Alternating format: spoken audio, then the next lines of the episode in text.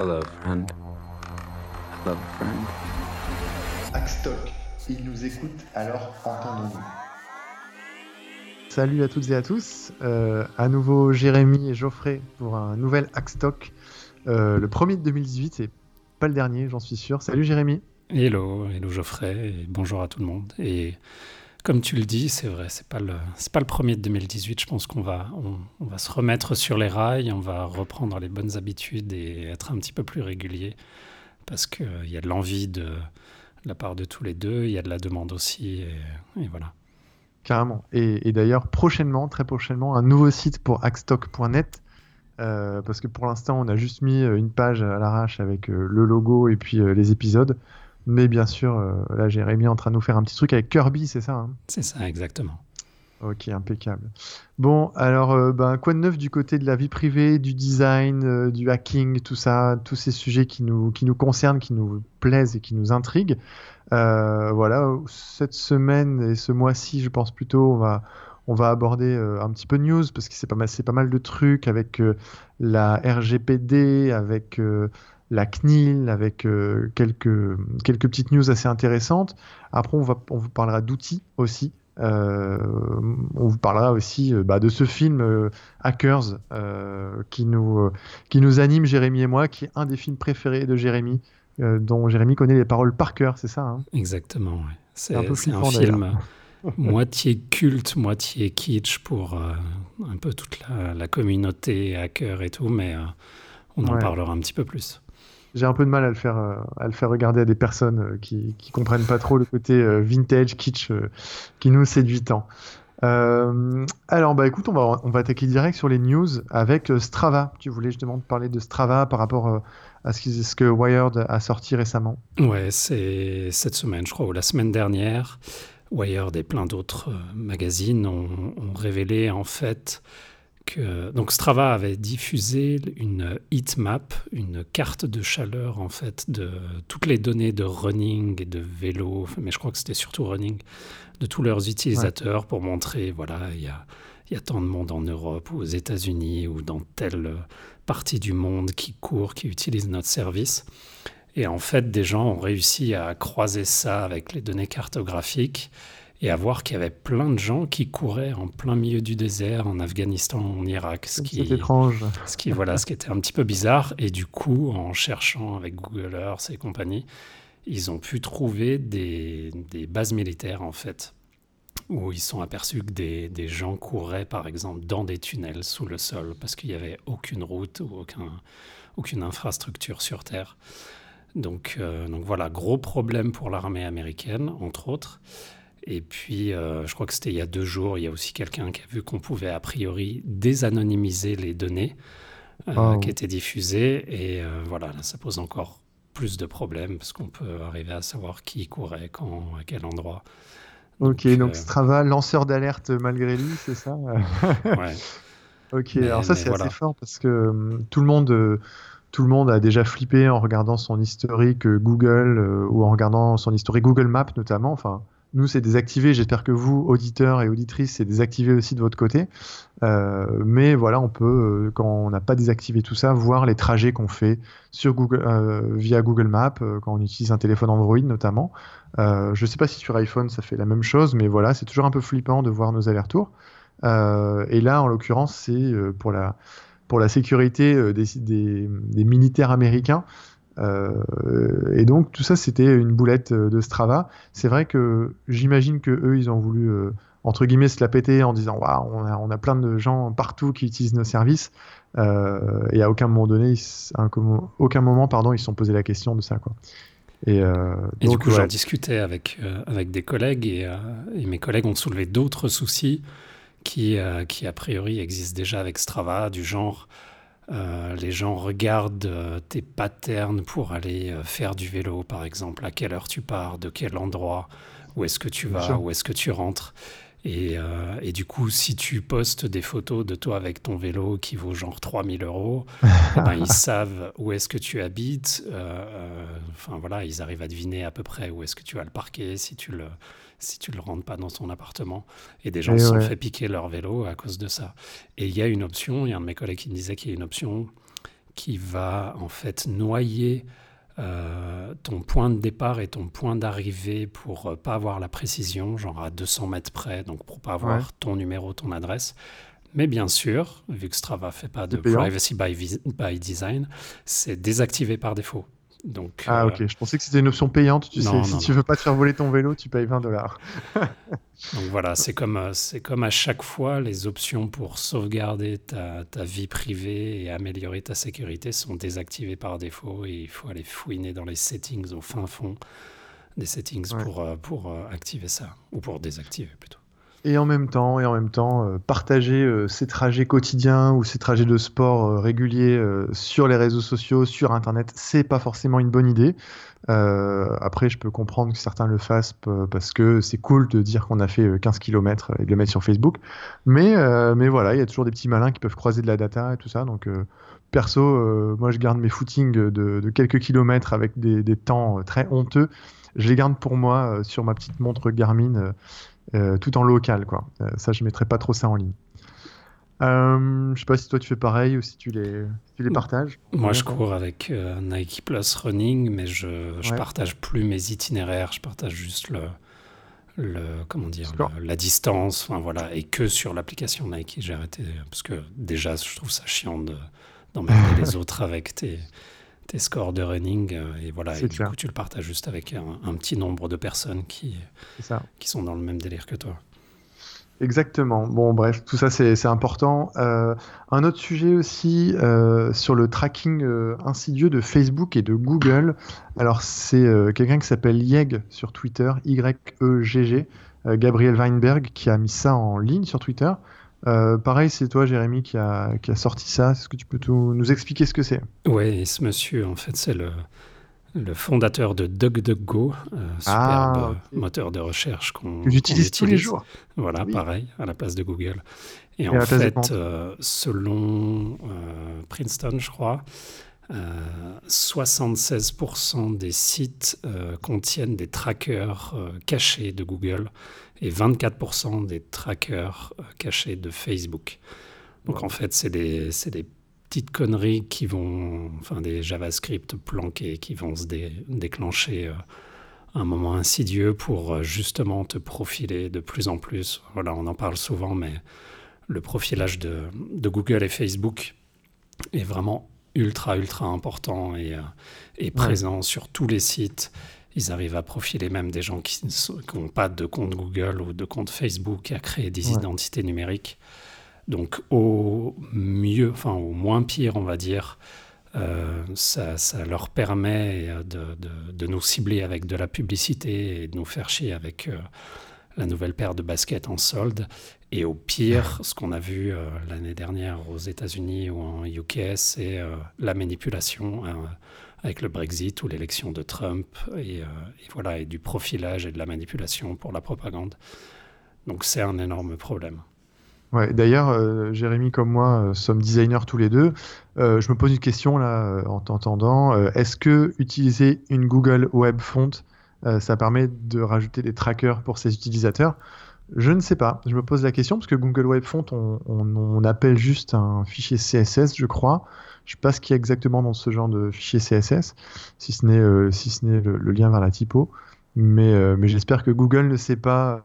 euh, qui utilise quoi euh, en utilisant simplement une Google Web Font Je sais pas. Euh, je mènerai l'enquête si les auditeurs savent. qu'un fichier CSS, je me demande s'il n'y a pas un JS quand même. Mais dans l'absolu, même en faisant un appel CSS, Google peut Savoir. euh, traquer d'où vient cet appel CSS, avoir l'adresse IP du, du client sur le browser et croiser ça avec des données. Donc, euh, en tout cas, les Google Web Fonts sont listés parmi des trackers par tous les, euh, tous les bons euh, trackers bloqueurs à la Better et autres. Donc, Ouais. oui, utiliser une Google Web Font, c'est pas une bonne pratique. Moi, j'essaye de ne plus le faire. de, je suis en train de vérifier. Ouais, c'est ça, ça fait un lien vers fonts.googleapis.com slash css machin. Ouais. Donc c'est pas directement un fichier CSS, je crois. C'est vers un vers euh, directement une URL de Google quoi. Euh, ok, bon, ben voilà, les Google Web Fonts, euh, téléchargez, faites des trucs en local, c'est bien, le local ça marche bien, utilisez des trucs libres, euh, voilà. Oui, voilà. Ou acheter des fontes et, et voilà. Ou acheter des fontes, carrément, carrément. En parlant justement de, vie privée, on en reparlera à la fin, Jérémy, je pense, de, notre petite conférence à Grand Est Numérique. Là, moi, je voulais aborder euh, un truc qui a beaucoup euh, euh, été tweeté, retweeté, re-retweeté, c'est la CNIL et l'INRIA qui ont remis le prix 2018, je crois, ou 2017, je sais pas, de la privacy. Donc tous les ans, la CNIL remet un, un prix assez, voilà, dont ils sont assez fiers, je pense. Euh, et là, ils l'ont remis à une équipe de chercheurs, Euh, une équipe de chercheurs. euh, je regarde Gurceseda, Tronsko Carmela et Diaz Claudia, qui sont qui ont justement publié tout, un, tout un document de recherche. On vous le partagera sur le compte Twitter de Hackstock. Euh, c'est un document de recherche justement sur la data protection euh, et sur le, privacy by design. Pourquoi ce document? Alors, en dehors d'être intéressant, d'être euh, qui permet de sensibiliser aussi la communauté scientifique à la privacy, chose qui est pas tout le temps gagnée encore. En fait, eux, ces chercheurs ont travaillé leur article de recherche d'un point de vue très concret, très, très pratique, avec des méthodes euh, euh, vraiment pratico-pratiques euh, et des stratégies de min- minimisation euh, de données, euh, la collecte de données, la liaison entre les données, la durée de conservation des données, de données le, principe de centralisation, etc. Euh, vous allez me dire rien de nouveau, euh, oui, c'est des trucs qu'on connaît déjà, mais le fait que bah, y ait des chercheurs qui publient là-dessus et qui, hum, on va dire, qui essayent de présenter un petit peu comment on fait ça de façon pratique, euh, bah, c'est assez, euh, moi je trouve ça assez intéressant.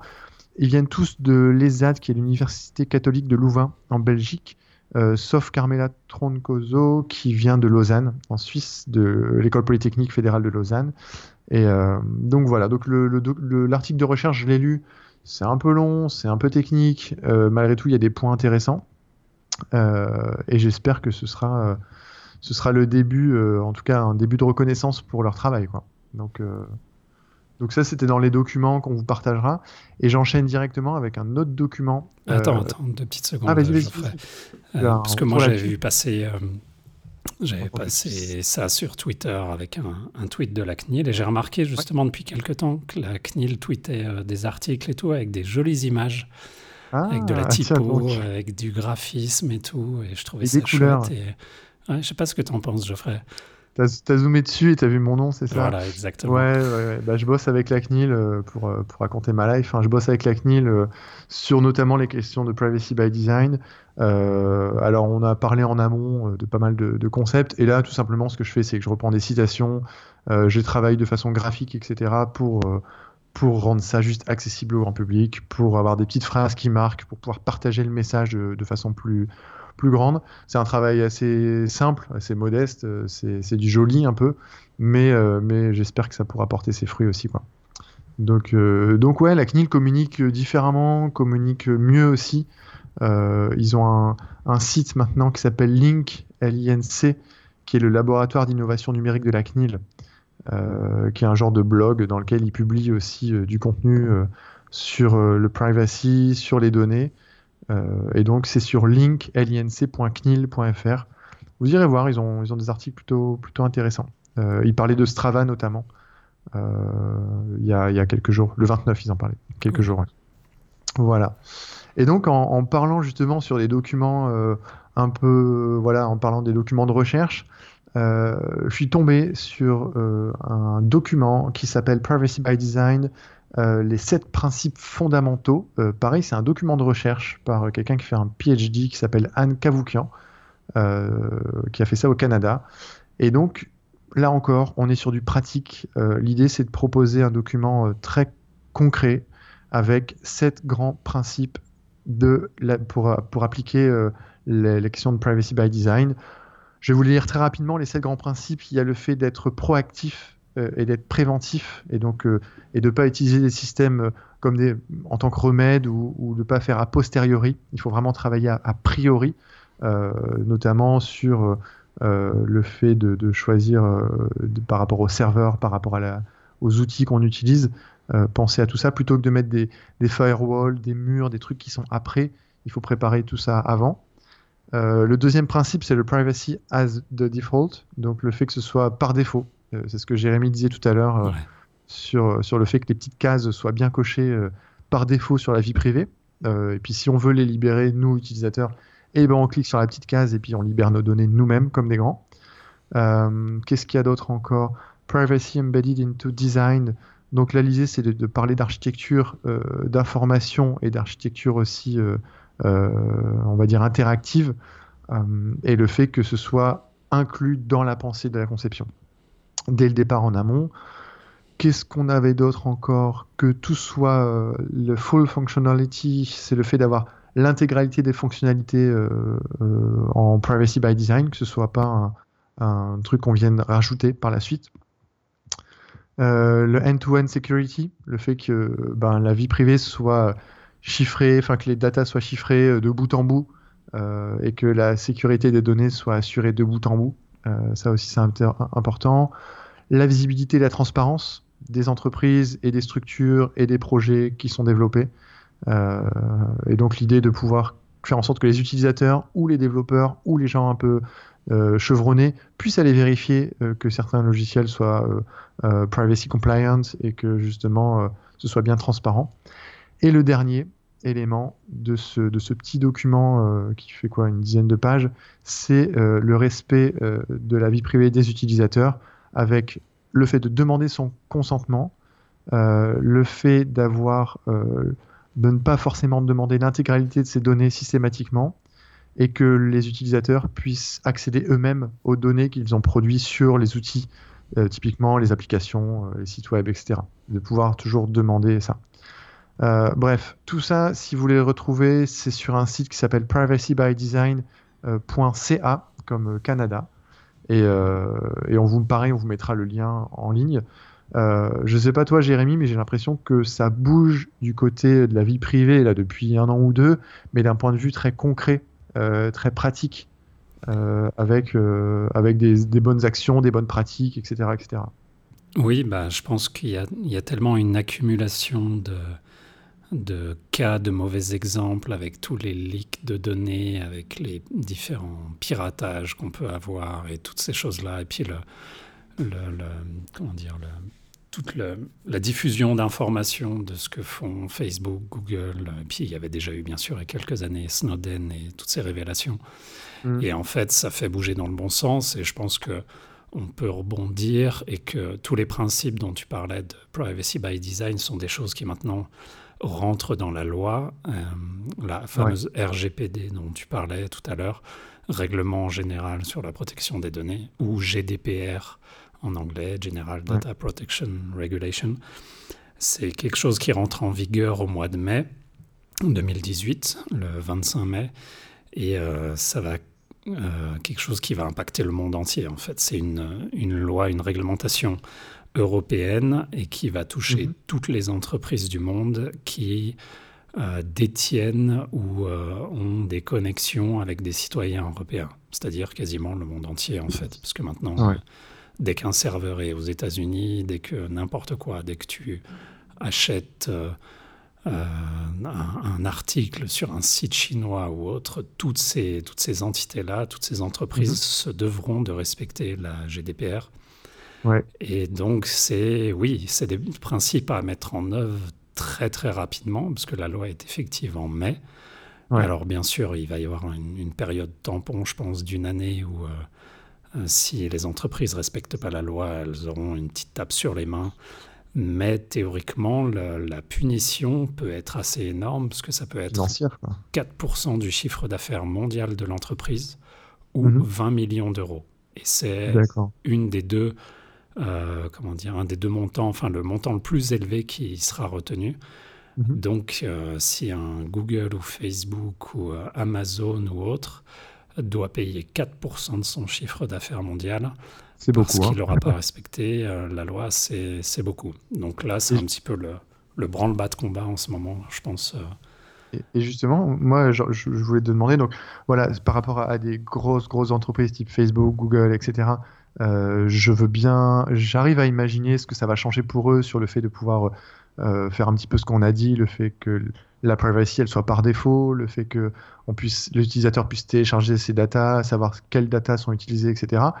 Euh, tu pourras peut-être nous le repréciser. Et pour des entreprises euh, françaises qui, qui font des sites web, qui peut-être des auditeurs hein, qui, créent des projets web, des applis dans lesquels on récupère une géologue, dans lesquels on récupère une photo, un nom de user, un email, qu'est-ce que ça va changer la GDPR pour, pour, pour toutes ces petites boîtes ou ces c'est pour les freelances, je sais pas, qui créent des, outils, des applis En fait, moi, je vois trois, trois profils, on va dire, qui, qui vont être euh, impactés par cette loi. Comme tu le dis, il y a, la, il y a Facebook, Google, euh, les, les, deux principaux, on va dire, qui sont directement ciblés, et c'est-à-dire que cette loi remet en cause totalement leur business model.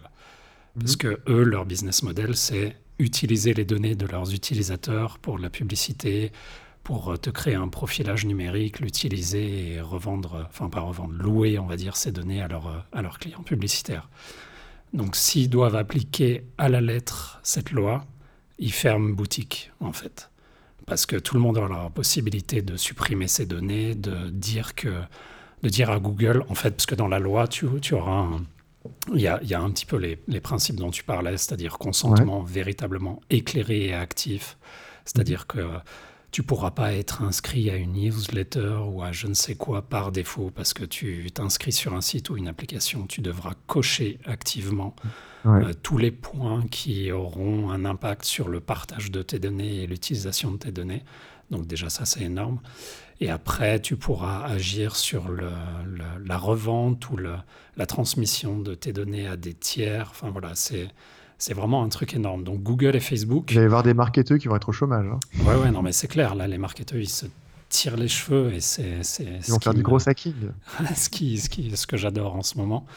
Donc pour moi, Google et Facebook, ils, ils devraient fermer boutique et je pense que Google et Facebook vont pas du tout respecter la loi. Ils vont trouver une manière euh, de contourner ça, comme ils le font déjà en contournant le, fisc. Et quand je parlais de 4% du chiffre d'affaires mondial, je pense qu'ils vont créer des filiales dans je ne sais quel endroit qui vont faire zéro chiffre d'affaires et ça va être ces filiales qui seront euh, responsables des données. Enfin voilà. Donc au pire, peut-être qu'ils devront payer 20 millions d'euros. Donc on verra.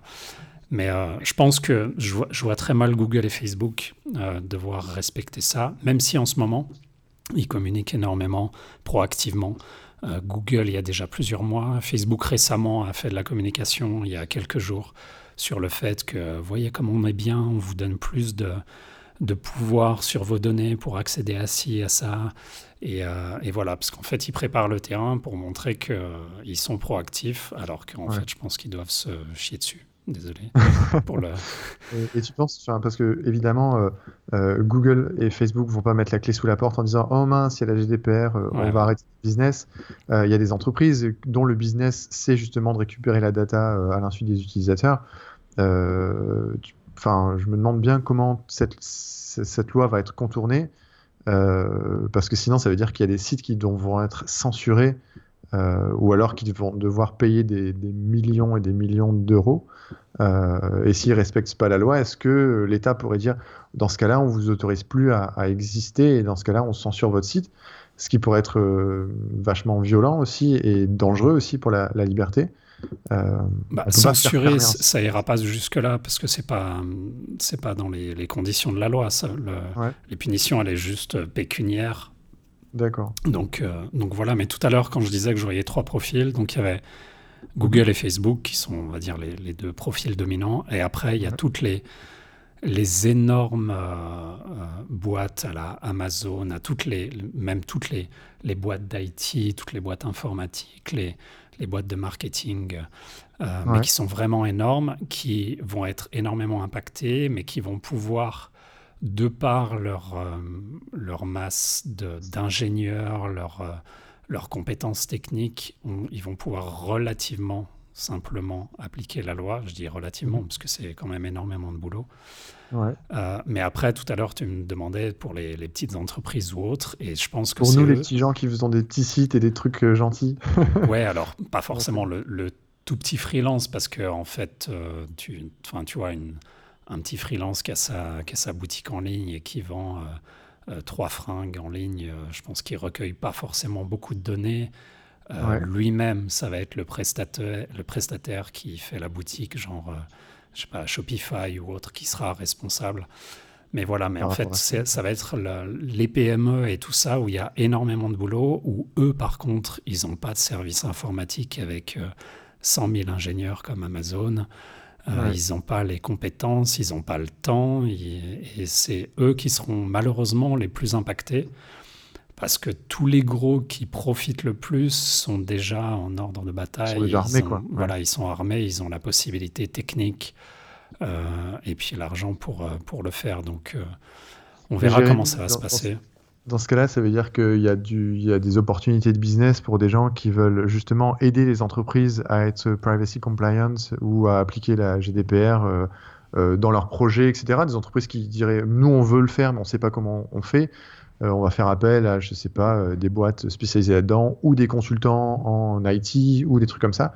Ça va peut-être faire du, du boulot pour plein de gens, non? Ah bah c'est clair. Moi je, je, peux pas trop en parler, mais je travaille euh, euh, justement sur le projet et je sais que nos, nos types d'entreprises, euh, enfin voilà, les, tout ce qui est agence digitale ou tout ce qui est boîte IT, ingénieur ou autre, ils, ils sont à fond là-dedans parce que c'est une, une, opportunité pour aider les clients à, à pas être dans la merde en fait, tout simplement. mais c'est vrai que ça touche tout le monde parce que dès que tu fais un site maintenant, un truc tout con, bah tu vas tu vas devoir véritablement être privacy by design, obligatoirement, c'est-à-dire pas mettre plein de cases précochées sur un formulaire, euh, vérifier que tu recueilles pas trop d'informations.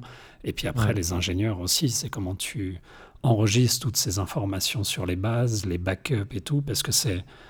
J'en discutais avec mes collègues l'autre fois, il y a moyen de te tirer une balle parce que euh, les utilisateurs ont la possibilité de véritablement euh, rapatrier toutes leurs données dans des, mhm. dans des formats fichiers exploitables et transposables dans d'autres services et de aussi supprimer leur compte, supprimer totalement leur compte. Et c'est-à-dire, basiquement, si tu supprimes ton compte sur un site e-commerce ou euh, une application à la Uber ou autre, mhm. théoriquement, le service ou l'application doit supprimer toutes tes données, même dans des backups qui ont été faites depuis des années, parce que c'est antérieur même à la date d'application de la loi. Ouais, ça va être chaud. C'est oui, c'est. Ah, peut-être que l'Europe a trouvé un moyen de gagner des dizaines et des dizaines de millions d'euros en amende dans les prochaines années. Le nouveau business model de l'Europe, c'est bien. Ok. Euh, bon, bah, ça promet. Nous, on va avoir plein de trucs à raconter aussi euh, sur le podcast, c'est bien. Euh, je pense qu'on surtout... fera un, un, épisode spécial euh, d'ici le mois de mai avec une personne peut-être plus orientée juridique, parce que nous, on est à fond des nerds on est des de la privacy et tout, mais il y, a, y a, voilà, juridiquement, c'est aussi intéressant, parce qu'une des personnes, on n'en a pas parlé, mais une des, un des aspects de la loi, c'est que chaque entreprise devra nommer ce qu'on appelle un DPO, Data Protection Officer. C'est, ça sera un équivalent des, des CEO, des directeurs financiers ou autres, et ce sera la personne un peu le fusible qui sera responsable de la protection des données et qui sautera si, euh, si euh, l'entreprise fait des conneries. Quoi. Ouais, ça promet. Justement, en parlant de la, vie privée, etc., euh, on l'aborde très souvent d'un point de vue législatif, d'un point de vue technique. nous, on essaye, avec Jérémy, de l'aborder d'un point de vue du design aussi, des interfaces, des interactions, etc. Et puis, bah, je voulais, on vous le partagera aussi sur Twitter et, euh, euh, bah, que sur Twitter d'ailleurs, peut-être euh, en lien dans l'émission. un podcast qui a eu lieu sur France Culture qui s'appelle Entendez-vous l'écho par Maëlys Besseri. et c'est un podcast qui abordait justement la question de l'économie de la vie privée. Il y a eu quatre épisodes de ce podcast, c'est en replay, donc vous pouvez l'écouter, ça dure une heure par épisode. Donc il faut prendre le temps quand on bosse ou le soir quand on rentre chez soi. Euh, et le dernier était abordé la question des frontières de l'intime. Et c'est hyper intéressant parce que là, on décale le sujet de la vie privée et du privacy euh, vers des questions philosophiques, des questions euh, aussi qui sont sociétales, avec l'ère du numérique, comme ils, parlent souvent de l'ère du numérique justement dans, dans, ce podcast et dans cette émission, et le fait de dire à quel moment j'expose ou je divulgue les informations et qu'est-ce qui va me rester en termes d'intimité, en termes de, de, certes, ma vie privée, elle est, elle est bafouée, euh, elle est, je la donne parfois de mon plein gré. Et là, ils abordent vraiment la question de l'intimité, qui pour moi est le dernier, le dernier rempart, entre guillemets. Euh, euh après la vie privée, il y a l'intimité. Et une fois qu'on n'a plus d'intimité, qu'est-ce qui reste quoi? Euh, C'est 1984, hein, voilà. Euh, et donc, euh, bah, été invité euh, dans l'émission, et je vous inviterai vraiment à l'écouter, un philosophe à Polytechnique, hyper intéressant sur la, privation de l'intime. C'était son, son, bouquin, c'est vraiment très très bien. Il y a une auteure d'un laboratoire de recherche aussi qui a écrit sur l'intime dans les réseaux sociaux. pareil, très très pointu. Et ensuite, il y a quelqu'un, un professeur en sciences de communication à l'université bah, Sorbonne, euh, et lui aussi, il parle plutôt d'économie personnelle et de la vie privée. Euh, et donc, c'est une émission euh, qui vaut vraiment le coup d'être écoutée parce que ça change vraiment des discours qu'on entend et que même nous, on relaie hein, par rapport à la question de la loi, à la question de la technique, à la question de, des usages. Là, c'est vraiment la question philosophique de qu'est-ce qu'on est prêt à, lâcher, qu'est-ce qu'on est prêt à donner, jusqu'où on a envie de donner, et nos, informations, nos pensées, nos envies, etc. Euh, et, aussi les contre-courants qui vont à l'inverse de tout ça, qui est de dire euh, je me replie, comme si c'était une forme de repli, de dire euh, je ne partage plus, je ne dis plus mes idées, mes idéaux, etc. sur les réseaux, sur Internet. Au contraire, je fais l'effet inverse de, ce que les réseaux sociaux essayent de nous, de provoquer chez nous, qui est de diffuser, de créer du contenu, etc., etc. Et du repartage de contenu, etc. Donc voilà, Jérémy, je t'avais pas partagé cette émission, mais si tu as le temps, à l'occasion, euh, c'est un truc assez intéressant. Je vais écouter ça. Et, comme tu le dis, l'aspect philosophique et un peu euh, sociologique de la, vie privée et de l'intime est super intéressant parce que je pense que tout ça évolue énormément et a énormément évolué ces, ces dernières mmh. années. On en a déjà parlé dans le podcast, mais euh, Harald Balkan, qui est un, un, activiste de la, la, vie privée, parle souvent euh, du fait que les hommes sont devenus des cyborgs, non pas avec des, des implants électroniques comme dans les, euh, les films d'anticipation ou les romans cyberpunk, mais plutôt par des explants, c'est-à-dire euh, enfin, voilà, un, implant externe, et c'est tout simplement notre smartphone ou notre tablette ou notre cloud.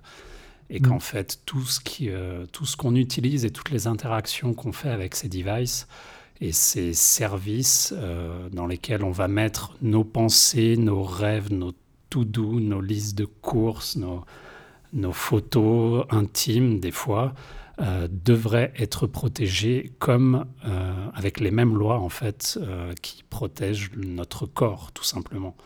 et, et c'est pour ça qu'ils nous appellent des cyborgs. Et c'est justement intéressant parce que encore récemment, c'était la semaine dernière, euh, dimanche, je crois, 29, c'était le Data Privacy Day. Euh, mhm. C'était d'ailleurs le jour où on avait lancé Hackstock l'an dernier, c'était pour le Data Privacy Day. Et, euh, et, Aral adore dire une chose là-dessus, c'est que pour lui, ça sert à rien de parler de data privacy. En français, il n'y a pas trop de, de, traduction littérale, parce qu'il faudrait dire vie privée des données. En fait, il dit qu'il y a juste de la privacy, parce que les datas, ça n'a aucune valeur en elles-mêmes, c'est euh, à qui elles appartiennent et tout ça. Donc il faut arrêter de parler de data privacy, mais tout simplement de privacy. Parce que hmm. parler de data privacy, ça déshumanise et ça, ça enlève tout le côté euh, véritablement humain et, de, et des droits de l'homme qui, qui peuvent être relatifs oui, on va dire ça, ça split, ça, renvoie le problème de la privacy sur la partie technique, sur une partie dire que c'est uniquement informatique, etc. Alors qu'en fait, c'est de la privacy euh, des êtres humains, tout simplement. Quoi. Donc, euh, c'est hyper intéressant le fait de plus parler de data privacy. Et je connaissais pas non plus ce terme, ce terme de explant. Euh, et c'est vrai que euh, c'est comme si on avait un deuxième cerveau, mais que ce cerveau-là, il n'était pas protégé, que c'était une passoire et que tout le monde pouvait mettre n'importe quoi dedans. Euh, si j'avais un deuxième cerveau, euh, j'aimerais bien, je pourrais, j'aimerais qu'il soit aussi blindé, privé, personnel que celui que j'ai dans la tête. Quoi. Donc bah, c'est hyper intéressant. Nos smartphones, maintenant, il y a, y a, tout. Ton compte en banque est dedans. Enfin voilà, les, les idées de tes, euh, ton nouveau bouquin, ou alors de tes idées de start-up, ou tes photos de tes enfants, ou alors euh, les photos de tes dates Tinder, ou je ne sais quoi. Enfin voilà, c'est. De la fabrication de truc. Ouais, voilà. Et c'est devenu tellement précieux, et, et je pense que les gens se rendent pas compte à quel point voilà, l'intime a été a été exporté sur quelque chose de, physiquement euh, externe et qu'il faut réellement, enfin externe physiquement dans un smartphone, mais même externe dans le cloud et toutes ces conneries-là. Mm-hmm. Et justement, dans l'émission de France Culture dont je parlais, euh, la, notion de l'intime et de la vie privée euh, commence à, être changeante aussi par rapport aux générations. tout simplement où aujourd'hui tu as des, des, plus jeunes, et déjà nous, même par rapport à nos grands-parents, euh, le fait de mettre une photo sur Facebook, sur Twitter, sur Instagram, euh, nos grands-parents trouveraient ça peut-être parfois très décalé ou très euh, presque obscène de dire voilà, tu montres ta vie. Et aujourd'hui, on a des plus jeunes que nous, qui sont au collège, en primaire, etc., qui, partagent des choses en disant ouais, la vie privée, j'en ai pas, quoi. C'est un, concept d'un autre âge. Et c'est assez perturbant parce que ça fait tomber une lutte que nous, on, on essaye d'avoir aux oubliettes en disant ok en fait on se bat pour des pour des générations qui n'en auront rien à faire. Euh, et donc ça, ça peut être un peu perturbant malgré tout. Moi je je, je, me dis, euh, allez, je fais mon vieux con et je me, je me dis quand même que c'est important, c'est qu'ils n'ont pas bien compris ou ils comprendront plus tard et, et que voilà, je garde espoir. Euh, est-ce que voilà, bon, ça, on je, regarde le petit document, on a fait un peu le tour des news. Euh, pareil, on vous partagera, et je crois qu'on l'a peut-être déjà partagé, euh, notre petite conférence. C'était la première conférence que Jérémy et moi avions fait en même temps, tous les deux sur la scène, au Grand Test numérique, une conférence sur le privacy by design évidemment, où on parlait beaucoup beaucoup d'éthique, de design, de vie privée, avec des exemples très concrets.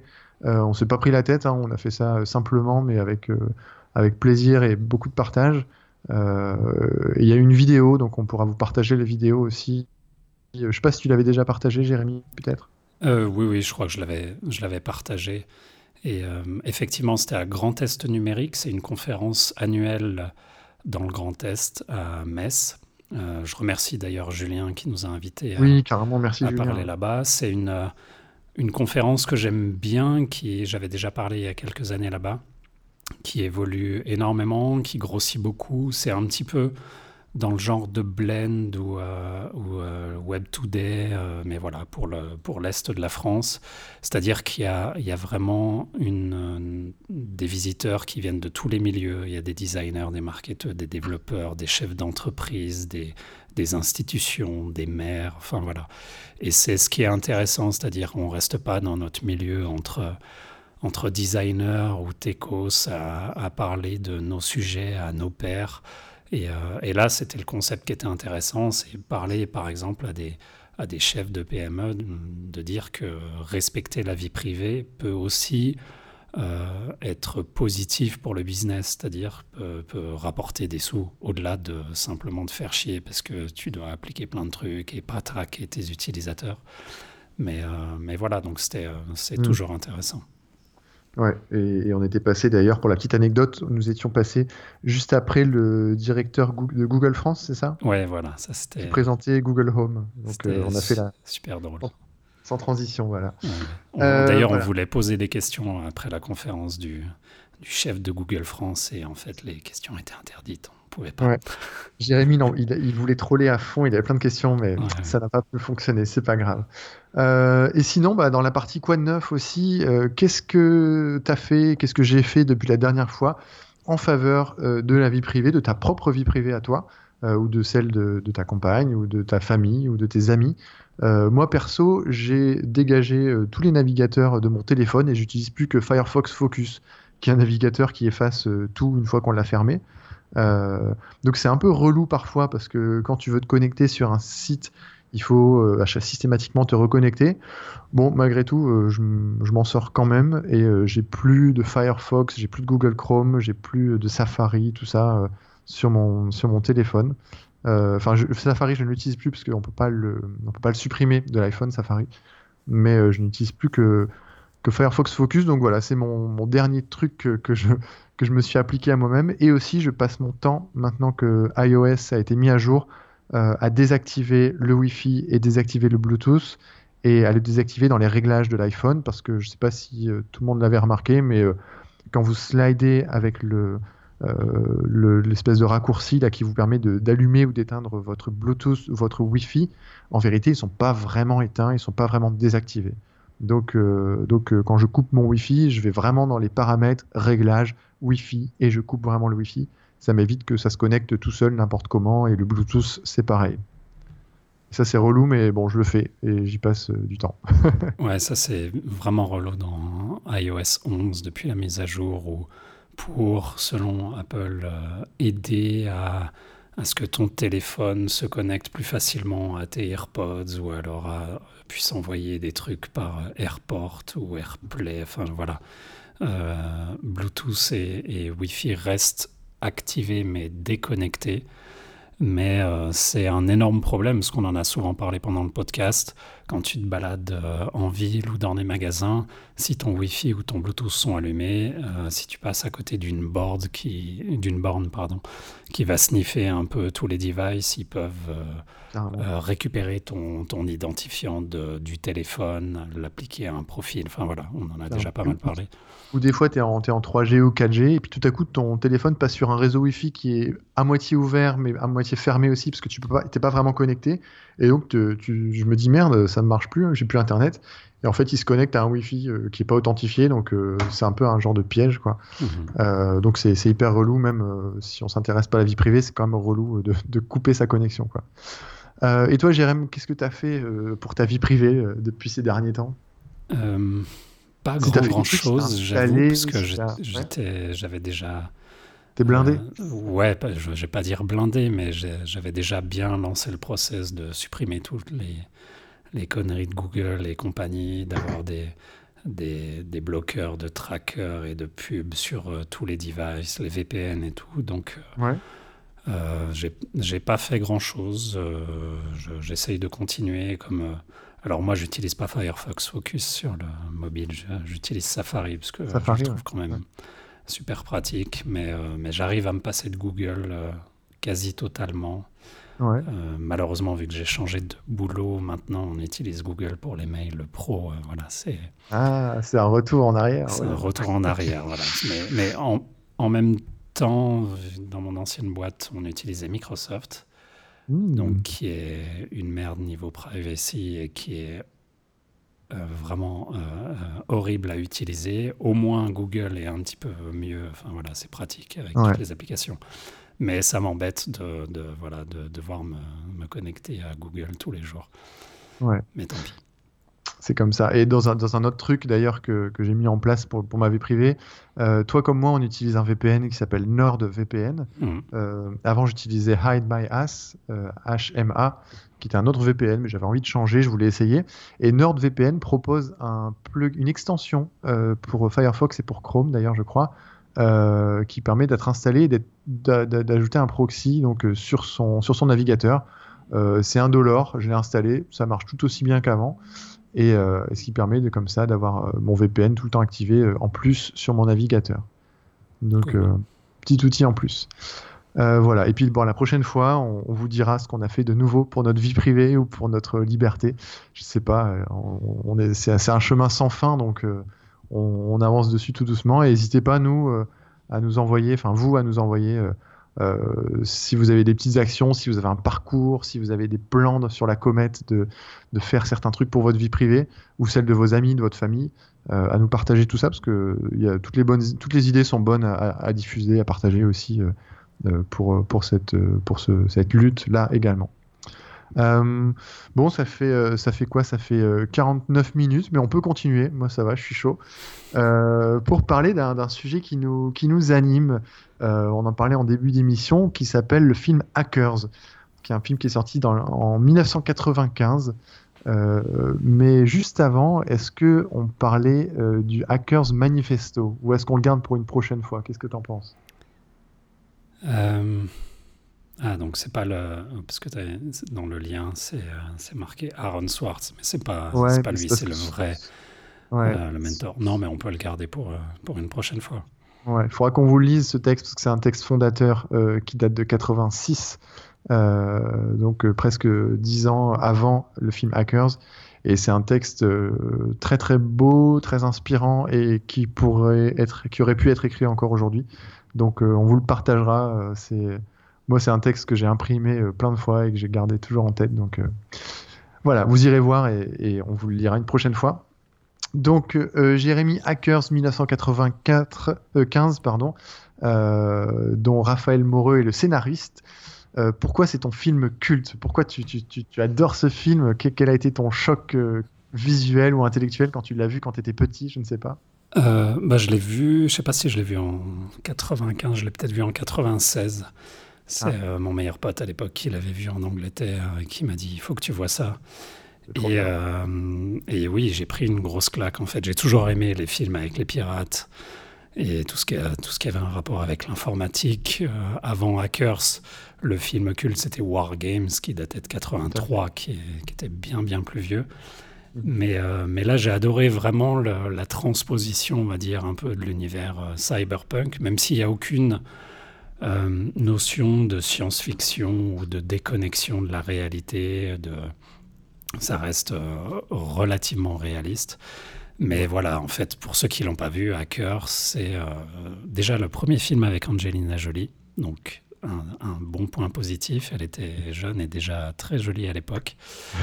Donc voilà, c'est une, une des deux personnages principaux.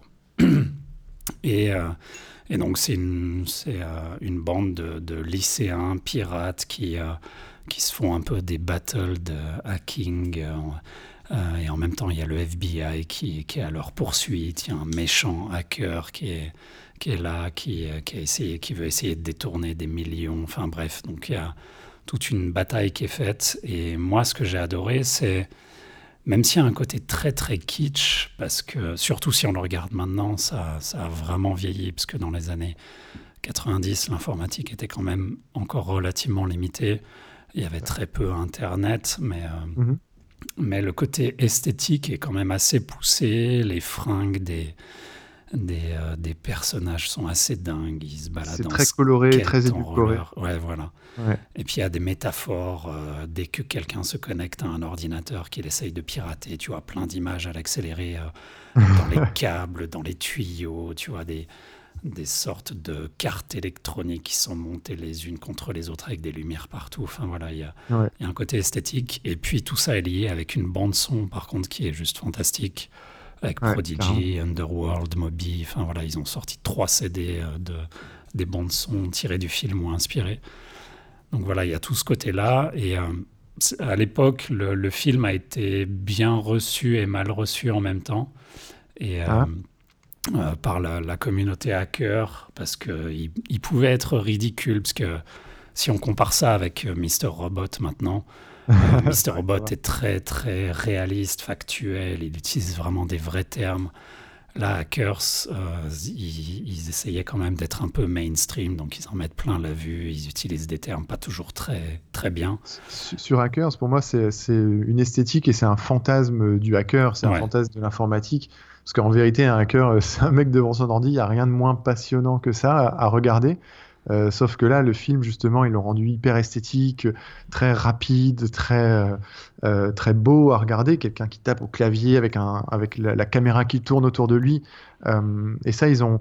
C'est comme tous les films où on, on essaye de montrer une technologie de pointe, une nouvelle technologie, une modernité certaine. Bon, bah, quand on le regarde forcément des années après, c'est totalement kitsch et ringard parce que c'était à l'époque de waouh, on, on s'extasiait devant, devant une modernité qui aujourd'hui est dépassée. Ouais. Donc, euh, ça, euh, euh, et, et, et on peut considérer ça en effet comme ringard parce que voilà, on, on le compare aux films comme aux séries comme Mr. Robot, etc.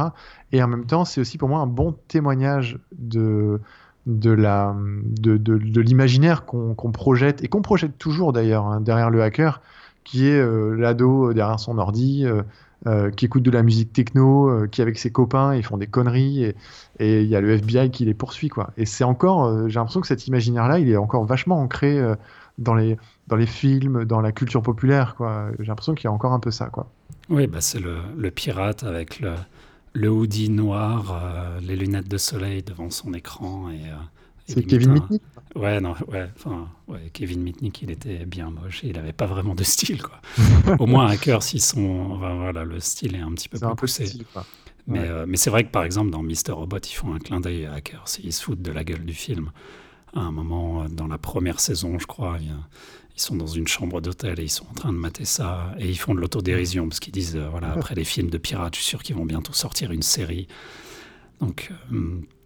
Mais mine de rien, Hackers, euh, moi, pourquoi est-ce que j'aime ça C'est qu'il y a quelques, quelques clins d'œil cachés. Alors, j'ai eu le temps de les voir, hein, parce que. Alors. euh, Tu l'as vu combien de fois, Jérémy? Allez, Ouais, dis-nous. Voilà. C'est- 80 je fois, 60 fois? Je sais pas si j'ose le dire, mais je l'ai vu 123 fois. Et le pire, c'est que tu connais le nombre de fois que tu l'as vu. Ça, Ouais, ça- ouais, ça- parce que je- je- je- dès le début, j'ai tout noté euh, sur des bouts de papier, après sur mon, sur mon Palm, après sur mon, enfin voilà, sur mon ordi, sur mon téléphone, bref. Donc j'ai eu le temps d'analyser un petit peu toute, euh, toute l'écriture du film et il y a plein de, de clins d'œil. Euh, le nom des personnages, comme un des personnages s'appelle Emmanuel Goldstein, qui est le héros de 1984. Ouais. Euh, le- les ordinateurs, les serveurs, euh, qui sont l'équivalent des Cray. Euh, les Cray, c'est des supercalculateurs américains. Là, ils les appellent des Gibson, qui vient du nom de William Gibson, le créateur du cyberpunk. Euh, ils parlent, on en parlait du, du- du manifeste du hacker, ils, ils en parlent dans le film, ils le lisent. Euh, voilà, il y a plein de petites choses comme ça, les bouquins dont ils parlent. Euh, et puis des petits trucs cachés, alors je vais pas tout révéler, mais Ah, ah. un des personnages du FBI, par exemple, que si on regarde bien, peut-être qui ferait partie de, de la scène des hackers. Enfin voilà, ce genre de Mhm. choses. Donc moi, c'est des- c'est c'est devenu un jeu de- d'essayer de, trouver un petit peu tous les trucs planqués. Et, euh, et je pense qu'il y a une deuxième lecture de, de Hackers. Et, euh, et c'est ce que j'ai apprécié aussi. ouais. Et, et justement, par rapport à- aux différentes lectures que tu as pu voir, parce que tu l'as vu un bon nombre de fois, moi j'ai dû voir une dizaine de fois, et déjà c'est beaucoup pour moi euh, sur les films que je regarde. En général, je les regarde une fois euh, à tout casser. Euh, moi, par rapport à cette deuxième lecture, c'est aussi tout l'imaginaire d'une autre époque d'Internet, c'est-à-dire que déjà ils avaient des pseudos, tu vois, tous les pseudos, Zero Cool, Acid Burn, tous ces pseudos. Aujourd'hui, le, le pseudo sur Internet s'est dépassé, tout le monde agit en son, en son nom propre. Il y a encore sur Twitter ou sur quelques réseaux sociaux dans lesquels euh, les gens agissent euh, sous pseudo. Euh, ça, c'était un premier. Pour moi, ça, renvoie aussi à une époque passée. Et puis aussi, c'est le, le côté plus c'est compliqué, mieux c'est quoi. Euh, c'est ce qu'on retrouve un peu aujourd'hui avec, euh, je trouve un peu avec les, les bitcoins, tout ça, c'est que euh, les réseaux sociaux, on a eu une époque où, ben voilà, on débarque sur les réseaux sociaux, il faut que ce soit accessible, il faut que ce soit user-friendly, faut l'interface soit facile, que tout le monde puisse y accéder.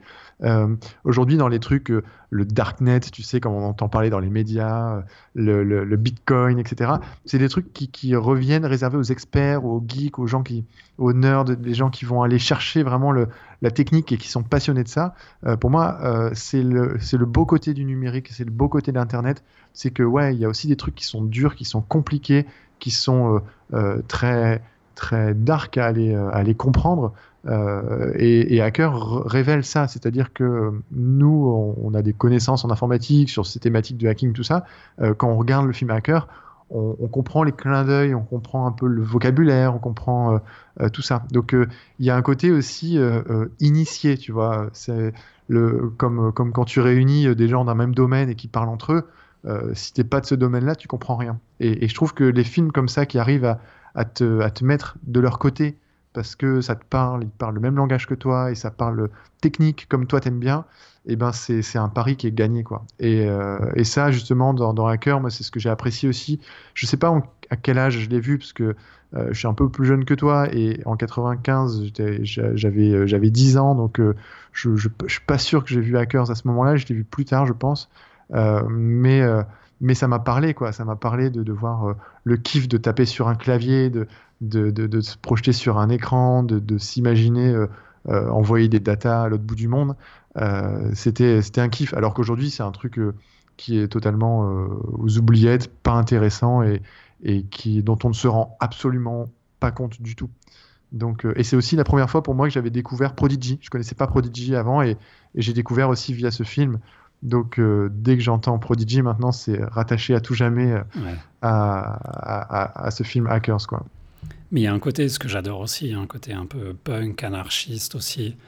euh, c'est une pensée politique derrière. Ouais, voilà, clairement, la, bande de jeunes, en fait, ils sont, ils respectent pas grand chose à part peut-être leur leur éthique de hacker, parce que justement, il y a, il y a ce côté bien mal, tu vois, le mauvais, euh, le mauvais mhm. hacker qui est euh, le chef de la sécurité d'une grande entreprise et eux, c'est les, les, la bande de potes cool, mais c'est eux qui sont pourchassés par le, par le FBI. Donc voilà, il y a ce côté un petit peu philosophique et éthique, ce côté remise en question du, statu quo, de, de, de l'hierarchie et tout ça. Enfin voilà, on va pas non plus rentrer dans, des, dans des délires philosophiques, mais...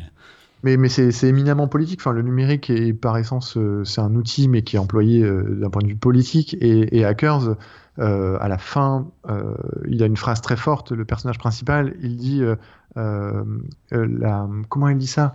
C'est hack de planète. Il dit voilà pirater la planète quoi. Et, et, et pour moi, c'est une façon pour lui en tant qu'adolescent de dire c'est notre monde, faut s'approprier notre monde. Et, vu que ce monde-là qui nous appartient, il est tenu par des gens de pouvoir, par des gens riches, par des gens euh, euh, qui magouillent, eh ben, il n'y a qu'une seule façon de nous approprier notre propre planète, c'est euh, bah, en, la détournant, en la piratant, en faisant des choses pas légales. Quoi. Donc, c'est, enfin, moi, j'ai toujours gardé ça en tête en me disant que c'était un, c'était un beau message à, transmettre à, des ados dans les années 90. Quoi.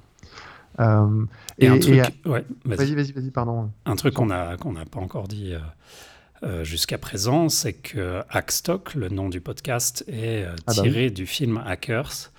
C'est euh, à l'époque justement quand j'avais vu le film, c'est un graffiti qui est tagué sur la porte de, l'appartement, enfin si on peut appeler ça un appartement, ça doit être un squat d'un des personnages, Lord Nikon.